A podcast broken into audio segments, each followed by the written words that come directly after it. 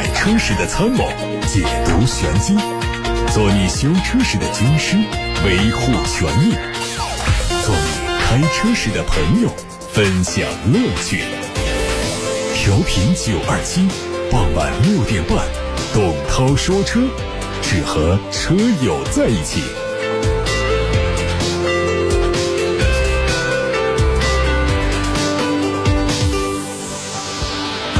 各位关于选车用车的问题，还有汽车消费维权的投诉，现在可以发到直播间来，零二七八六八六六六六六正在开通，还有董涛说车的微信公众号可以图文留言。看新闻，在正在举行的广州国际车展上，广汽传祺正式发布了全新品牌口号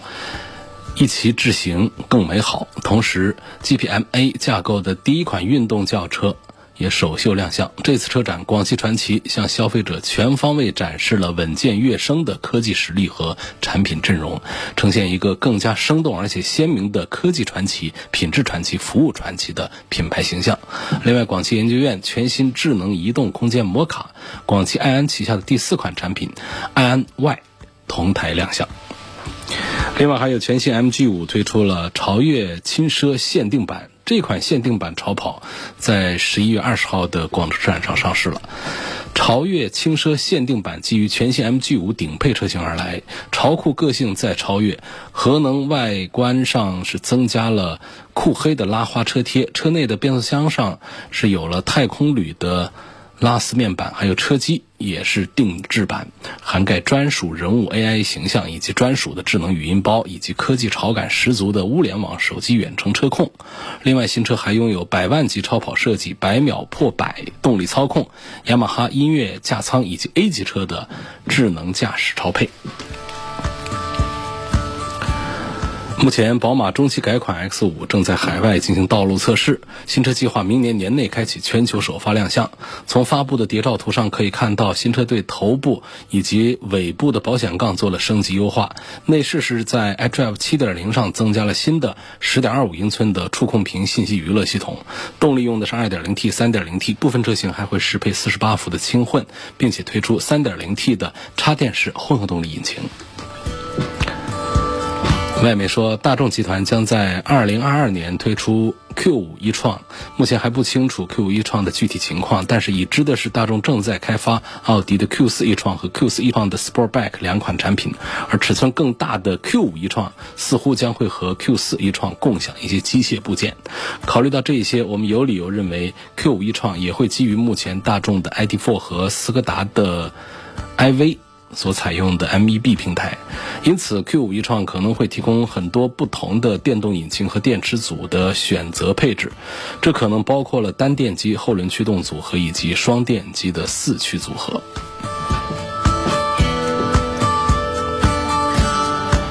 们从领克汽车官方获得消息，全新领克零一将在十二月一号正式上市。此前，领克零一的两驱版开启预售，售价是十八万到二十万。作为零一中期改款，外观在细节方面有一些变化，把进气格栅的纵向宽度收窄一些，内部的造型类似于蜂窝状。同时，对下包围做了一些造型调整，两侧的雾灯被取消，让车辆的前脸更加紧凑。相比现款，它的长度和尺寸都有所增加。轴距不变，内饰方面升级了中控屏，十二点七英寸，方向盘换成了零五的同款，全液晶仪表也改成了十二点三英寸的新款，动力用的是二点零 T，匹配爱信的八 AT。全新东风标致四零零八会在明年上半年上市。外观上整体轮廓和现款一样，但是前脸换上了面积更大的点阵式设计，大灯组也用了新的造型，侧面的线条是不规则的设计，侧窗周围带上了镀铬装饰条，尾部它的整体扁平设计和车头形成呼应，动力还是一点六 T 和一点八 T。还有媒体获得了一组疑似国产第八代高尔夫 GTI 的路试照片，它和第八代高尔夫一样，基于全新的 MQB EVO 平台，外观采用和八代高尔夫一样的设计，配备了标志性的战斧式的轮毂。根据此前的信息，预计不会用上海外的第四代 2.0T 的 EA888 EVO 发动机，将继续采用现款的 2.0T，主要的变化是升级成了国六 B 排放标准。起亚官方传出消息，智跑 ACE 车型会在明年五月份上市。外观是起亚家族最新的设计，标志性的虎啸式前脸仍然没有变，尾部的造型相对简单。尺寸方面比现款的智跑加长了七公分，宽度、高度和轴距不变。动力是 1.5T 的高功率。欧拉好猫正式上市，它推出400公里标准续航和500公里长续航两个版本，五款配置车型补贴后的价格十万三千九到十四万三千九。作为欧拉汽车旗下的全新小型 SUV，好猫采用了复古范儿的设计，圆形的大灯配合隆起的轮眉，让车的整体效果看起来是非常的卡通。上汽荣威官方传出消息，明年他们会推 RX 五的轿跑版本。它基于今年上市的 RX 五 Plus 打造，沿用了荣威品牌最新的前脸风格。目前，上汽荣威官方还没有透露更多关于它的技术细节。奇瑞旗下的 SUV 以及星途 LX 多数是基于。T1X 平台级别最高的瑞虎8 Plus 的轴距达到两米七一，定位是 A 加级 SUV，还没有推出 B 级以上的产品。而有媒体就说，奇瑞正在打造全新的 T2X 平台，未来主要投产的是奇瑞星途品牌。首款产品代号是 T26，定位就在瑞虎8 Plus 之上。据悉，T2X 平台以及第一款 SUV 会在明年之内发布。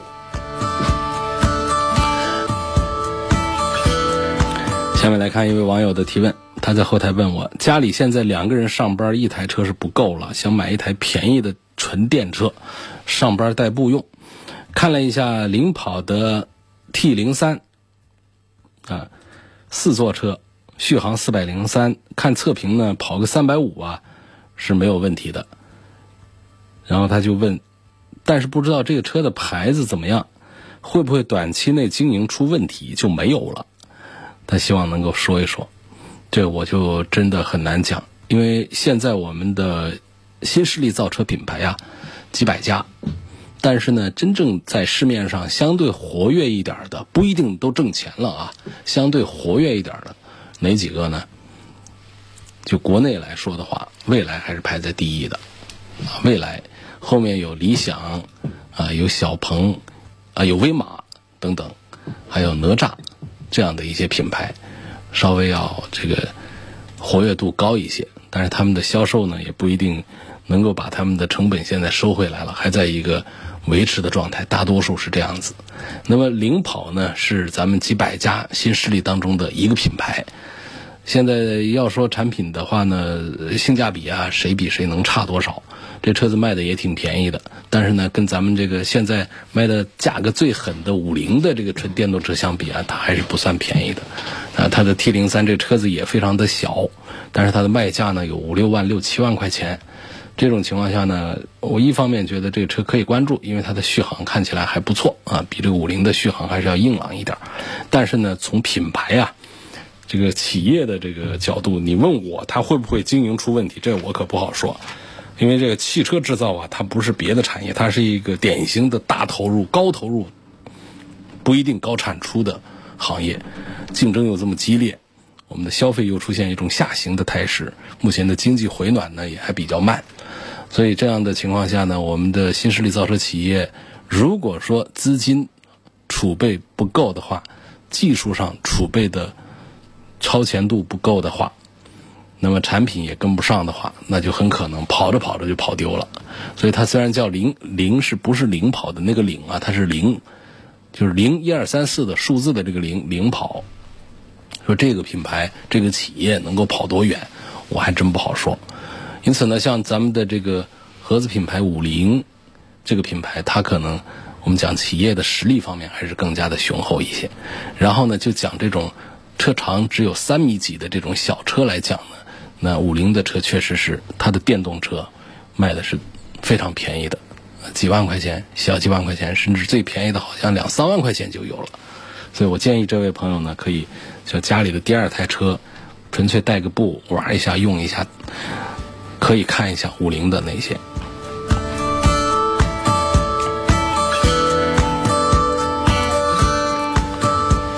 下面继续看到有网友的提问。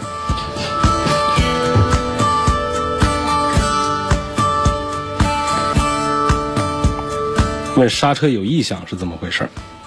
刹车异响啊，它有很多种原因，比较常见的呢，就是像这个下雨天气啊，刹车盘生锈。因为刹车盘里面的很多成分呢，它主要成分还是那种铁呀这种金属的，而且是生铁这种，所以它是比较容易生锈。除非我们的高端的性能刹车盘，这种生锈导致的异响比较常见。第二个呢，就是我们的刹车片它不归位。以及刹车片里面的一些成分不好，你像过去呢有一段时间奥迪 Q 五刹车异响成为一个标准现象，成为一个标准配置。所以你这个陡然一问这刹车异响呢，他首先是问你是天天响，还是说就是这下雨天响，或者是早上起步的时候冷车的时候那会儿响一下，它不同的情况啊原因还不一样，还得说的再具体一点。欢迎你继续把问题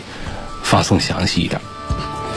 涡轮增压的车，涡轮增压器需不需要对它进行保养？不用管它。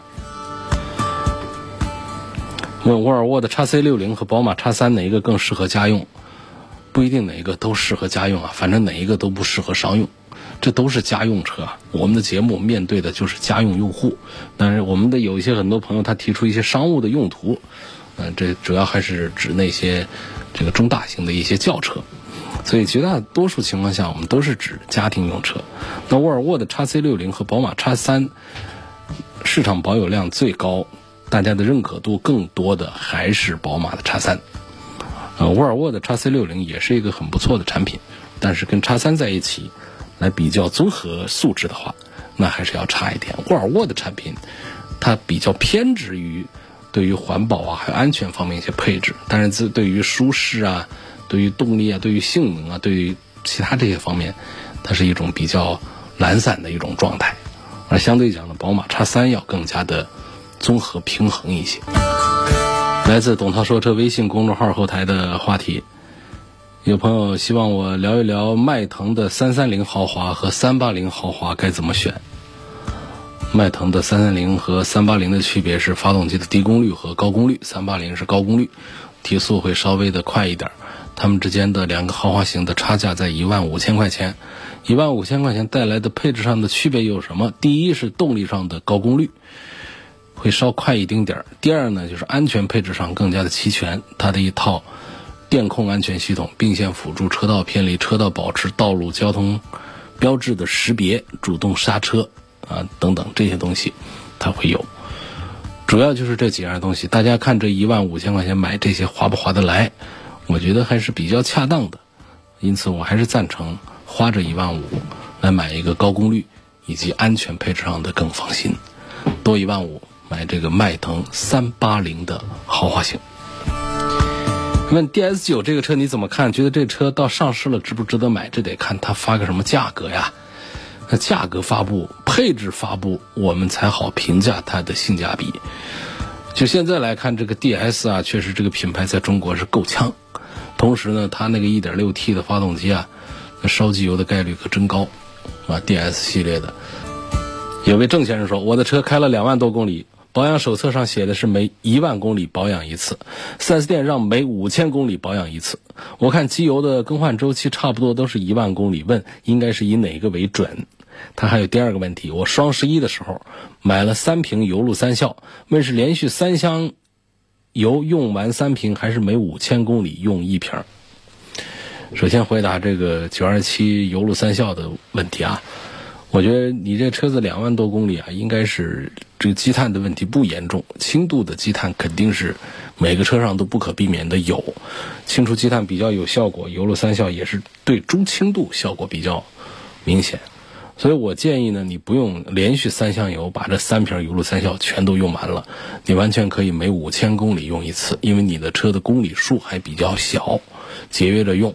虽然是双十一很划算的时候买的，但是毕竟也不便宜，啊，一百多块钱一瓶儿不管怎么在双十一优惠，我觉得也没必要这样浪费，因为你的车呢对油路三效的需求并不是太大。如果说你这是一个公里数比较大的，而且已经有了积碳症状的话，啊，带症状的这种车辆的话呢，我建议还是可以连续用，啊，把这个积碳呢迅速的把它去除掉。所以我给郑先生建议呢，你可以慢点用，省着点用。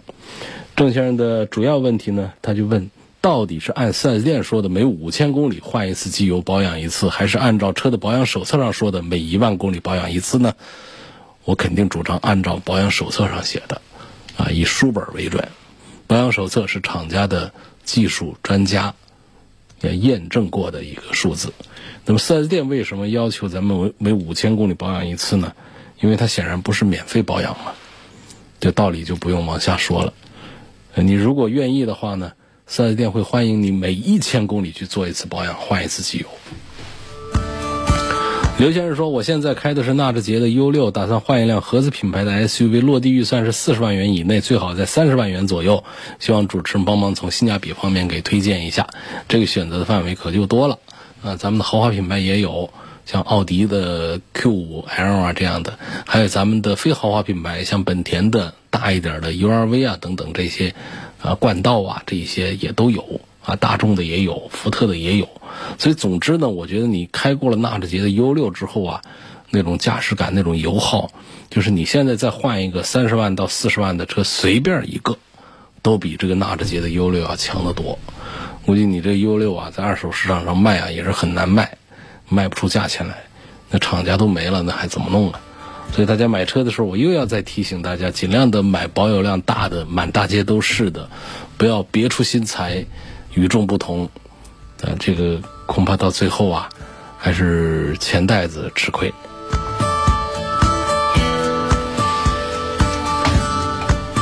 我们的下一个问题回答，有位网友在后台问：听你节目很多年，希望听你聊一聊宝马的 M 八还有奥迪的 S 八哪一个更厉害？关于这个话题呢，我觉得我说两句话啊。第一句话呢，就在同样价格下，同样价格下，宝马的性价比肯定是没有奥迪的性价比高。比方说，同样是一个一百万的一个车，奥迪它会把性价比做的比宝马强一些。为什么呢？因为在很多人看来，就是豪华品牌里面，它都不把奥迪算进去的。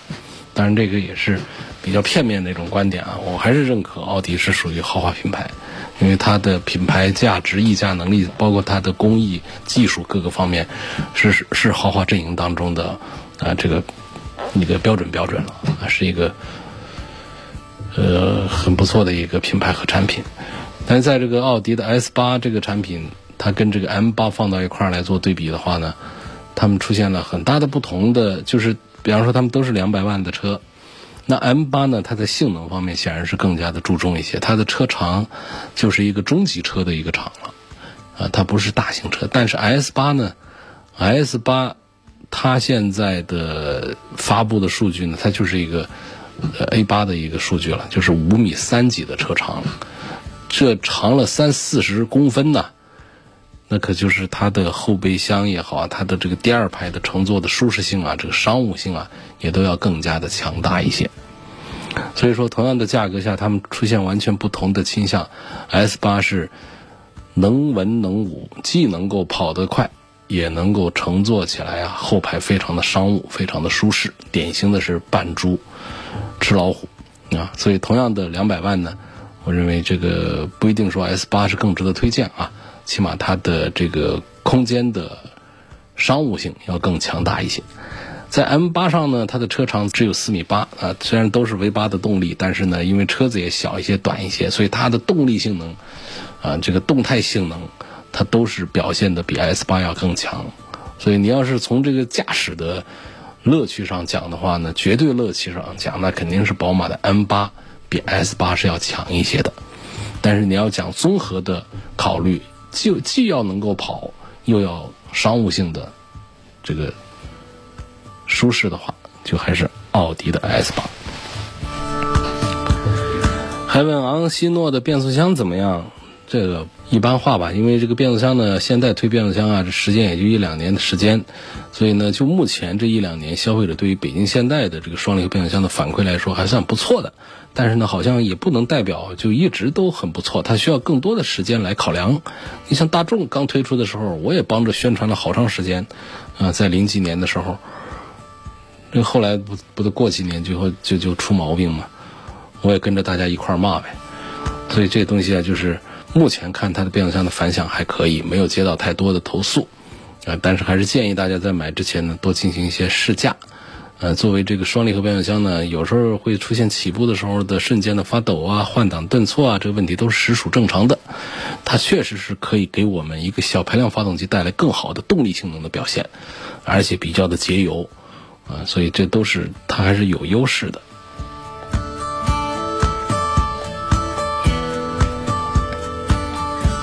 鼓刹、碟刹区别大不大？啊，这个问题我们今天已经没有时间来细说了。我只告诉大家注意一下，我们的大货车是不是都是鼓刹？我们小轿车为什么都是碟刹？碟刹看起来好像要高档一些，呃，实际上各有各的好吧。碟刹的优点呢，就是它通风散热比较好，刹车很线性，好控制，不容易抱死。它缺点就是不管怎么加大刹车的力度，也达不到鼓刹的那种高的刹车力。那么到了这鼓刹上就反过来了，它简单粗暴，刹车底板、刹车分泵、刹车地变这样的有关连杆弹簧啊，整个刹车鼓组成，它通过液压来推动活塞，然后可以实现一个很强大的一个刹车力的传递。说白了就是说，刹车片和轮毂之间呢相互摩擦来减速，所以它的成本低，刹车力度大，可以及时刹停。啊，一般那些喜欢使用鼓刹、鼓刹都是一些大货车，它的缺点就是散热效果差，热衰减严重，不适合高频刹车，不线性，难以控制，而且反应比较慢。好，今天就说到这儿了，感谢各位收听和参与晚上六点半到七点半钟直播的董涛说车，我是董涛。各位更多的关于选车用车的问题，汽车消费维权投诉，记得在每天晚上六点半到七点半，通过调频九二七电波或者是蜻蜓、喜马拉雅、九头鸟等平台收听直播。听不到直播，错过直播时段的，可以通过董涛说车的全媒体平台找到往期节目的重播音频。全媒体平台包括了微信公众号、微博、蜻蜓、喜马拉雅、车家号、易车号、百家号、微信小程序梧桐车话等等，都可以找到同名董涛说车的专栏。我们明天晚上六点半钟再会。